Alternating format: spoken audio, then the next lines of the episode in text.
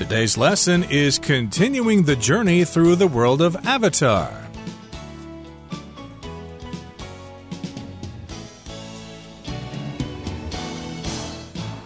Hi, everybody. My name is Roger. And my name is Helen. And today we're going to talk about maybe one or two new movies from James Cameron. You've probably seen some of his movies before Titanic, and I think Aliens was also his baby. And of course, he's very well known for the movie Avatar, which came out quite some time ago. Did you see Avatar, Helen? Yes, this movie came out over 10 years ago, well over 10 years ago. And I remember when it first came out, there was a big stir about it. There were people waiting to see the movie, and I did see it. And it was quite different from all of the other science fiction movies I had seen in the past. Exactly. Lots of people got very excited about Avatar when it came out. So that's what we're going to be talking about today. So let's get to it. Let's continue the journey through the world of Avatar. Let's listen to the first part right now. Continuing the journey through the world of Avatar. In the winter of 2009, a single movie was all anyone could talk about. James Cameron's Avatar exploded onto the big screen, shattering box office records as it introduced audiences to the lush alien world of Pandora and the complex collective consciousness of its cat like inhabitants, the Na'vi. Even now, more than a decade later, the film's influence can still be felt across the cinematic landscape.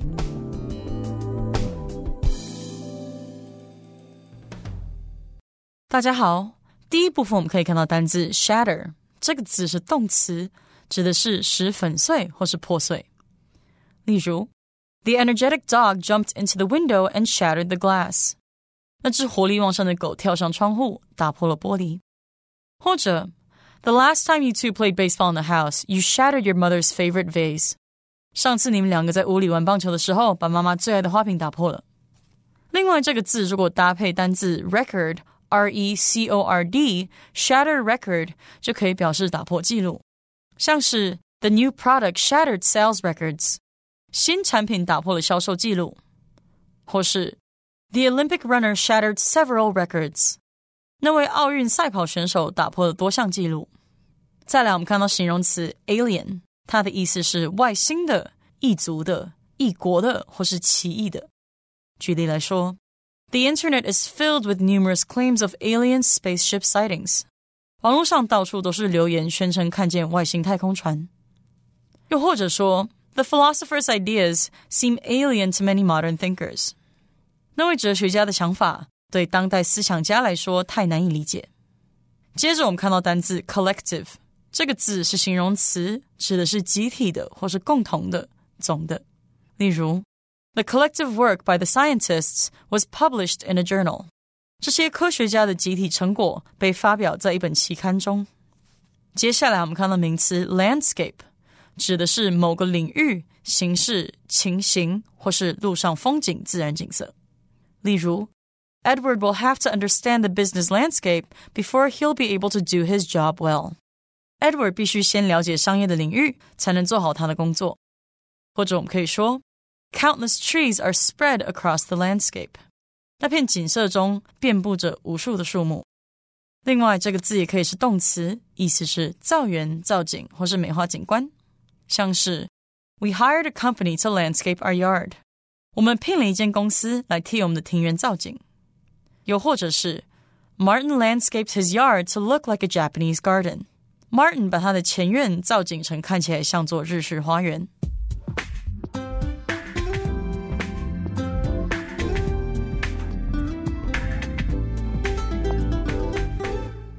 So, as we mentioned before, James Cameron is continuing on his journey with the Avatar movie that he had made back in 2009, or which came out in 2009. And let's look a moment at that film.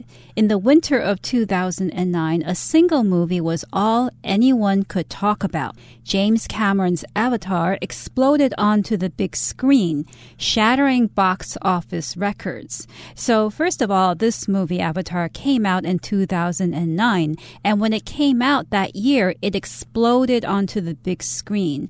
So when we talk about the big screen, we're talking about movie theaters. And the fact that this movie exploded onto the big screen, it means that it appeared suddenly and with a lot of animation, a lot of excitement. It arrived to movie theaters and it shattered box office records. Exactly. So to shatter means to break something into hundreds, if not thousands of pieces, like the bottle shattered into many shards of glass when it fell on the sidewalk. But in this particular case, it means it broke box office records.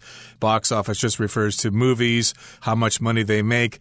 And what happened in this movie? Well, it introduced audiences, different groups of people going to see movies in different places, they were introduced to this lush alien world. If something's lush, it usually describes a place with lots of vegetation, lots of trees, lots of bushes, etc., etc.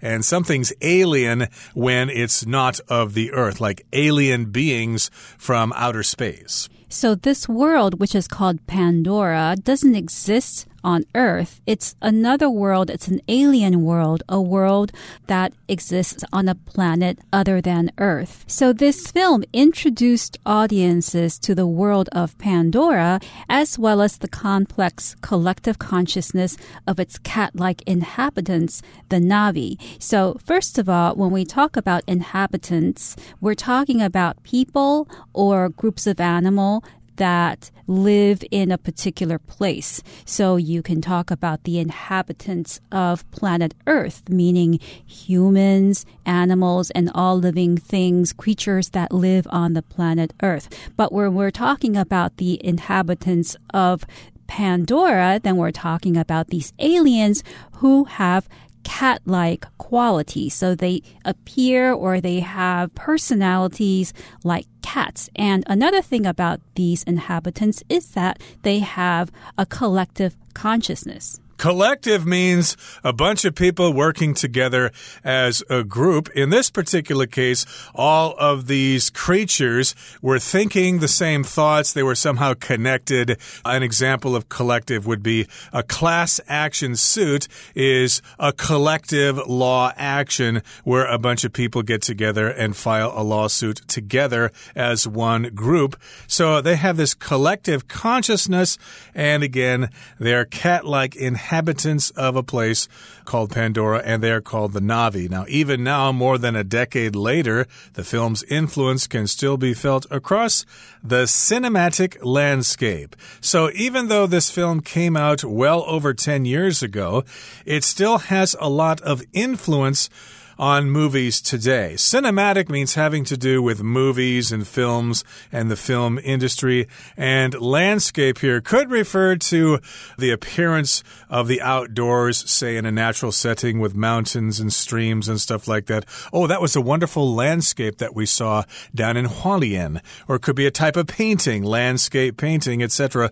But the cinematic landscape just means the world of movies. Right. So landscape here refers to the main features of a particular situation or particular activity. And here, the situation or activity that we're talking about is the movies or cinema. And as for landscape, I can also use it in another context like the academic landscape which refers to the world or the environment of teachers and students and colleges and schools. That would be the academic landscape. Absolutely. So let's continue talking about our journey through the world of Avatar. In the next part, we will listen first. Avatar was 15 years in the making. Although Cameron had finished developing his ideas for the movie by 1996, he felt that special effects technology had not yet progressed far enough by then to bring his vision to theaters. It was worth the wait Using brand new filming techniques involving Cameron's own specially built camera systems, as well as advanced 3D projection methods in theaters, the resulting film extended the possibilities of what movies could do.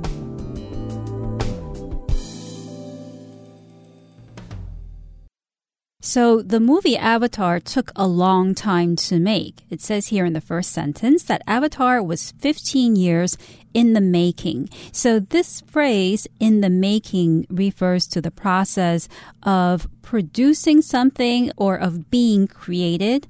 So I could also say, as an example, this war that we're experiencing now has been in the making for decades, meaning that even though the war broke out only now, but what's been happening over the past few decades have been leading towards this present war. Right. I could also say that Eric and Julie's divorce was 10 years in the making. They started having marital problems very early on in their marriage, but it took them 10 years to finally decide to get divorced. So it took a long time. So Avatar was 15 years in the making. In other words, it took 15 years for it to be made, and it was a long time. Now, although Cameron had finished developing his ideas for the movie, by 1996, he felt that special effects technology had not yet progressed far enough by then to bring his vision to theaters. So he already had his ideas, but well, the technology for special effects were not modern enough. They were not advanced enough for him to actually begin filming, so he had to wait until technology caught up with his ideas. Yes, and it was worth the wait using brand new filming techniques involving Cameron's own specially built camera systems as well as advanced 3D projection methods in theaters. The resulting film extended the possibilities of what movies could do. So here the writer is saying that it was wise of Cameron to wait to make the movie, that he didn't settle for technology that he didn't feel was good enough to make the movie. Instead, he used brand new filming techniques, so techniques related to filming, to making movies. And all of these brand new techniques also included Cameron's own specially built camera systems. So he built his own camera and all of the gadgets and machinery supporting this camera system. And as a result, he was able to make the movie the way he wanted to. Exactly. So he used brand new filming techniques or methods to get the special effects. And of course, he had to have his own specially built cameras and the systems that went along with them. Conventional effects would not have worked in this movie. And he also needed to have advanced 3D projection methods in theaters. Now, projection refers to when you shine light on the wall with some kind of image, okay? The machine that does that is a movie projector. And of course, you might have that in your office if somebody's going to give a PowerPoint presentation. They will use a projector to shine the presentation on the screen or on the wall. And I guess you had to go to special theaters to see this movie because it was in 3D. This was probably pretty spectacular. Yes, so this movie included 3D projections, and as a result, the film was able to extend the way that these science fiction movies were able to be made. So it was actually quite new and quite innovative. So apart from the original storyline of Avatar, it also introduced some new technology into movie making. Indeed. Maybe some of you can remember that far back to 2009 when this movie came out. Maybe you were dazzled by what you saw on the screen. Okay, that brings us to the end of the second part of our lesson for today. Let's wrap things up now with the third part. More than just eye candy, Avatar also brought timely messages to the big screen. In the wake of the U.S. war in Iraq, the anti imperialist theme stirred up debate, while scenes of humans destroying nature in the name of corporate greed mirrored environmental tragedies happening in our own world.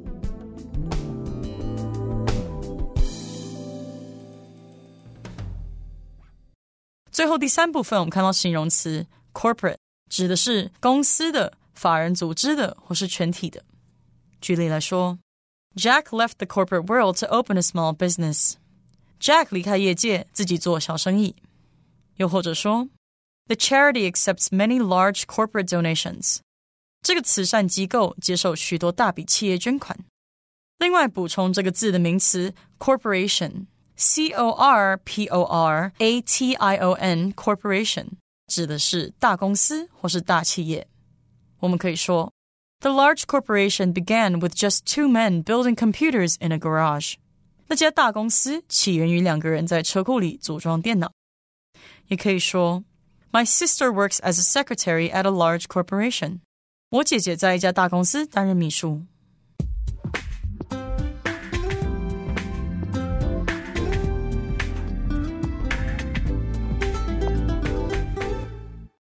More than just eye candy, Avatar also brought timely messages to the big screen. Now, on the one hand, we can call Avatar eye candy, which is used to describe something that is really attractive or enjoyable to look at. You can also say that somebody is eye candy if that person is very beautiful, very handsome, very attractive. But eye candy also tends to suggest that beyond being attractive and beautiful, that thing or that person doesn't really have any other qualities of value. So that's what eye candy refers to. And we can say that Avatar is eye candy. However, it also brought timely messages to the big screen. Exactly. Of course, candy is something sweet and colorful that kids like, and it's easy to get them to like it. So if it's eye candy, it's really easy to enjoy it if you see it and you experience it. It may not be very sophisticated, but it still looks pretty cool. Like I said before, I was not too impressed with the plot of this movie, but hey, the special effects were spectacular, so we could say it was eye candy. But here it says it's more than just eye candy.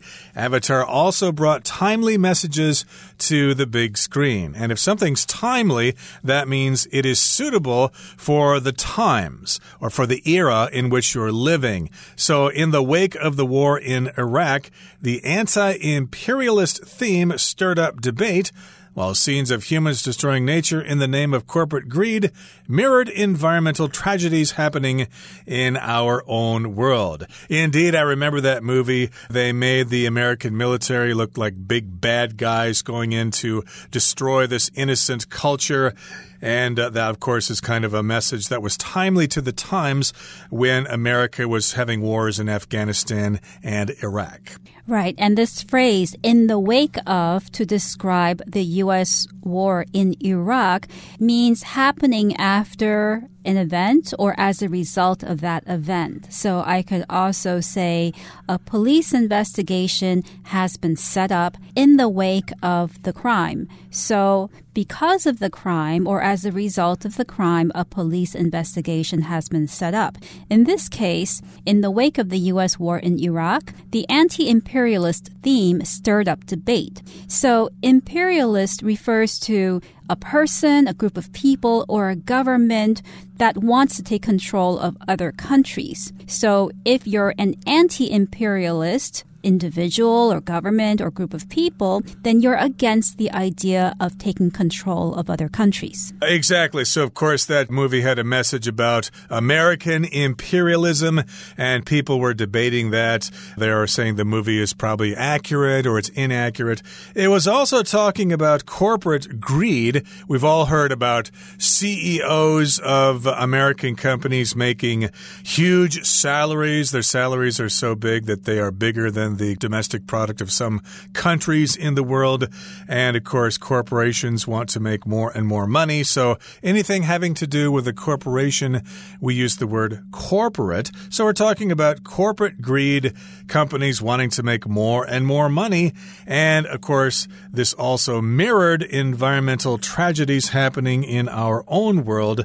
Indeed, we hear this news all the time of the deforestation of rainforests in Brazil and places like that. Environmental problems going on all the time as we continue to destroy the earth in the name of profit. Right. So for the word corporate, which is basically used to describe large companies or anything related to large companies, I could also say corporate law is something that some lawyers specialize in when they want to help companies or big corporations carry out their activities.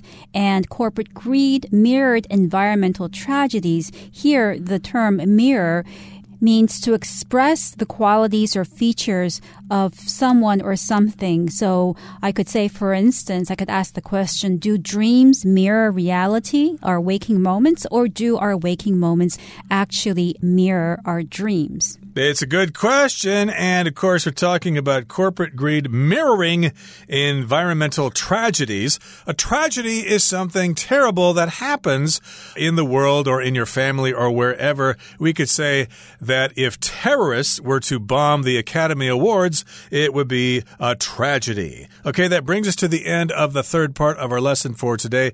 It's time now to listen to our Chinese teacher.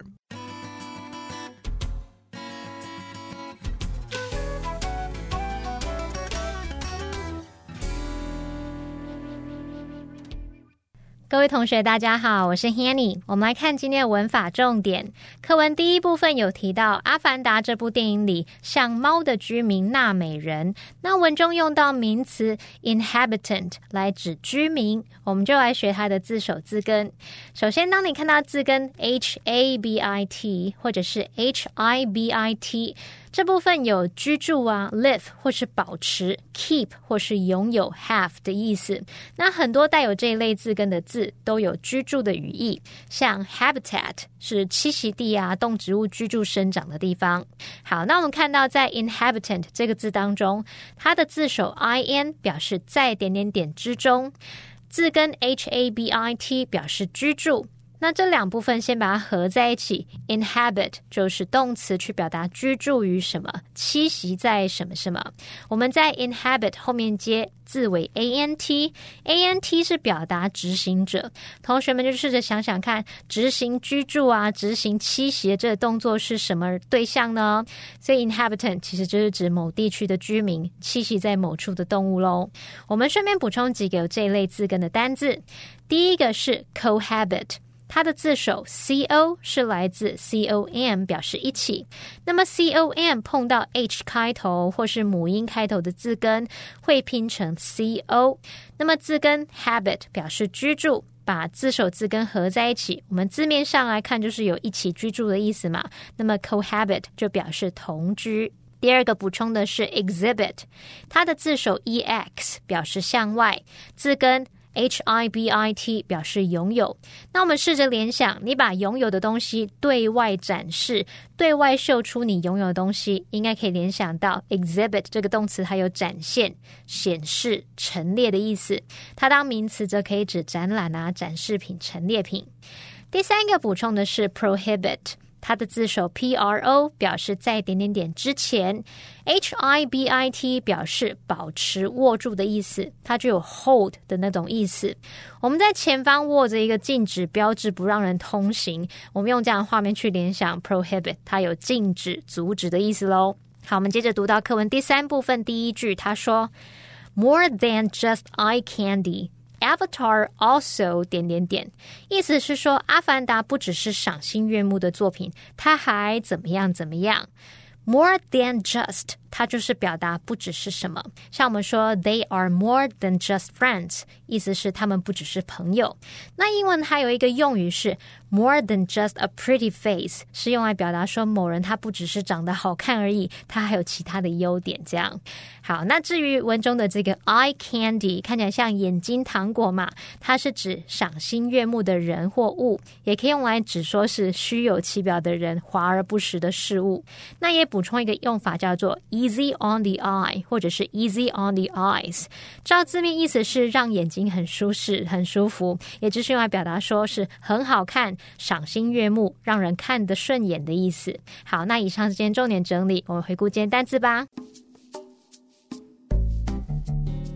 Shatter. The baseball thrown by Tommy shattered the window. Alien. No one believed Jessica's story about seeing an alien spaceship collective. The math team's victory was truly a collective effort. Landscape. The political landscape was dramatically changed by the president's death. Projection. Everyone had to exit the theater when the projection equipment caught on fire. Corporate. The company's corporate culture encouraged some bad behaviors among its employees. Tragedy. The loss of the town's only library was a tragedy.